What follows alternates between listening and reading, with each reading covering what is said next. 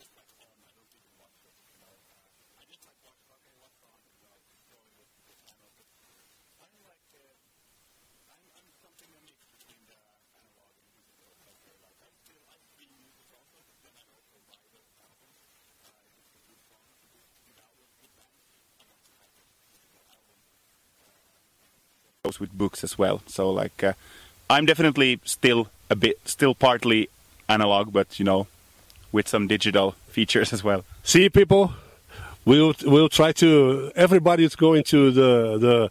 The, the, the real thing, you know, you you you, you say real instead yeah. instead of instead of digital, right? Yeah, yeah, yeah, yeah, yeah. That's right. So let me ask you another thing. Uh, the audience. How about the audience of, of shows in Brazil? It, it, it was uh, different from there. How do you say about it? It's been so far really good. We've done four shows. Uh, the crowds have become, I think, like bigger for every show. Um, like the first gig was on a Thursday, so not so many people because people had to go to the to the work and stuff like that next day. But you know, the Friday, Saturday gig was really good, and uh, also the Sunday gig was really good. The people have been like really energetic, really active. Um, the Finns are the people in Finland are really like uh, you know silent and you know. Um, unsocial and and uh, and you know people need we Finns like to drink, so like we need some alcohol to like kind of like start opening up and relaxing. Otherwise, we're just like standing like this. So like uh, in Finland, for instance, if you play a show in the middle of the week and people can't drink so much, then it's like they stand there and they're like. Hmm. But then in the weekend when they got you know 15 beers, then they're like ah. So like, uh, but here I don't think I don't think the Brazilian people have to have those 15 beers to kind of like go crazy. Uh, yeah, yeah, Just two, and people goes like crazy. Yeah, yeah, yeah, yeah. So I like that. I like that a lot. Yeah. So about the, the about the, the, Brazilian drinks, you know, yeah. I, I, we love that, that Finnish uh, uh, vodka, mm. and I guess there's other other uh, beverage that you have make from. It's made from uh, from uh, uh, Slivovitz, I guess it is. It is. Slivovitz is, is Polish. Uh, Polish, made out of plums. Yeah. Plums. Uh, yeah, yeah, yeah. It's probably very, very strong too. But did you taste cachaça? I did taste cachaça, of course. Uh, you know, one of the first things that I did when I came uh, for to Brazil the first time last year was like, I want a proper caipirinha. I have had some caipirinhas, caipiroscas in uh, Europe as well, but you know, not been really my thing. I was like, hmm. but I've been thinking always like a Brazilian real caipirinha. That will be good. And I was right uh, because you know the caipirinhas I've had here have been really good. I had one terrible one uh, in Sao Paulo a few days ago, uh, but that was just like we didn't understand each other with the wait- waiter because he didn't speak English. That was just it just said caipirinha. There were four different options, and I was just like, that one. I'll take that one. And it was made out of strawberries, and it was made out of. Uh, some other ca- ca- cachaça, something start with a P, pa- pico, paki, pico, I can't remember. Yeah, it can be, yeah. Uh, and it was of, of, strawberries. That was that was that was not good. That was like a strawberry explosions with some strong alcohol. Uh, I don't really like that much so much, but the one with the lime juice and a little bit of sugar and the cachaça is mwah, so good. Well, we have we, we have uh, as you as you have the moonshine whiskey, yeah. as you said, um, moonshine vodka or uh, something like that, you know, yeah. a very strong alcohol, yeah. uh, homemade thing, you know. Yeah. It's a, a it's an, uh, an, art thing, you know. It's made like. Uh, uh, with your with your with your with your heart. Yeah, so we have uh, cachaça, different kinds of cachaça too. The the the worst things, the ones that you buy at the supermarket, which is not exactly the good one. Yeah. And there's the good stuff that you that you can go there and, and, and, and find. And it's very, very good. And there's lots of, of other uh, fruits in Brazil, sour ones, yeah.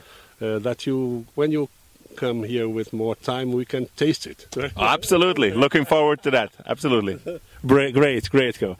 Uh, are you going to perform shows somewhere else? Uh, I mean, not in Brazil, but in, in, in other countries uh, in the in the Latin America? Uh, not this time. Uh, this time we have uh, eight shows in Brazil. We did four already. We have now two days of break. Then we have four more uh, in in the, district, federal district area, Goiânia and uh, Gama, Samambaia, Anápolis. But you know, now when we have these really good friends and contacts in Brazil, we would we would hope that you know we could come back one day uh, that you guys will have us one another day, and uh, and then perhaps try to expand, go also to Argentina, perhaps go to Chile, perhaps go to Peru.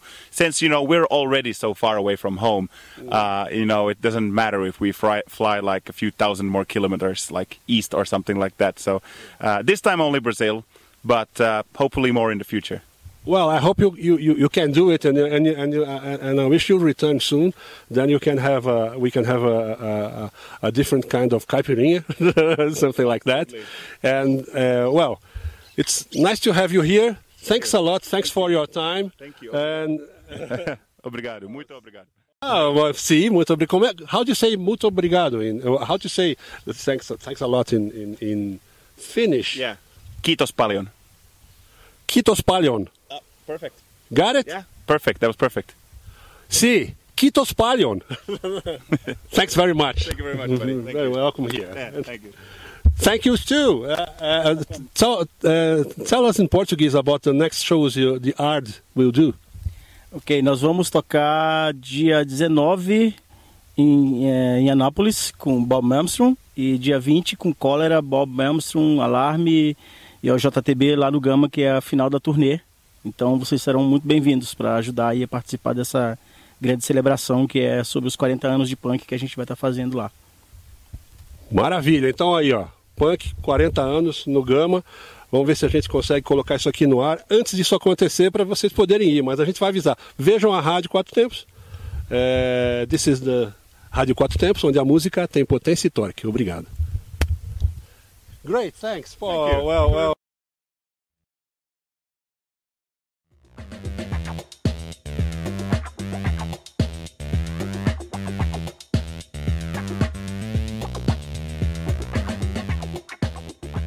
Hoy somos Bob Malmström.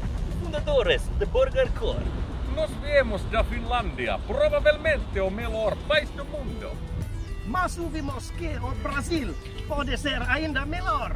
Cerveja fresca, praias arenosas, clima agradable, cultura rica y mujeres bonitas.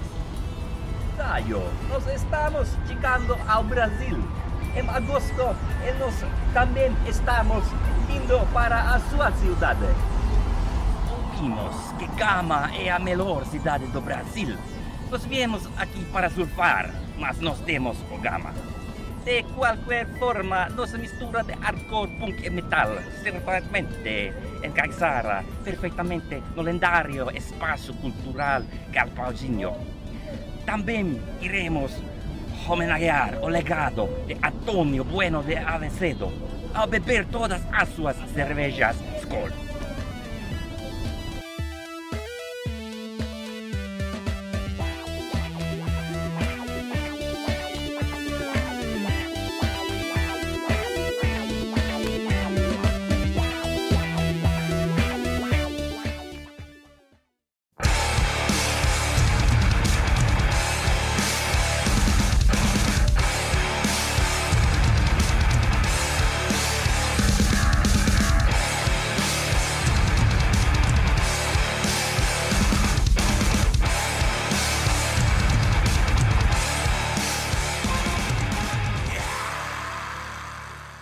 Está na Quatro Tempos? Essa é a Rádio Quatro Tempos, o melhor do rock and roll para você.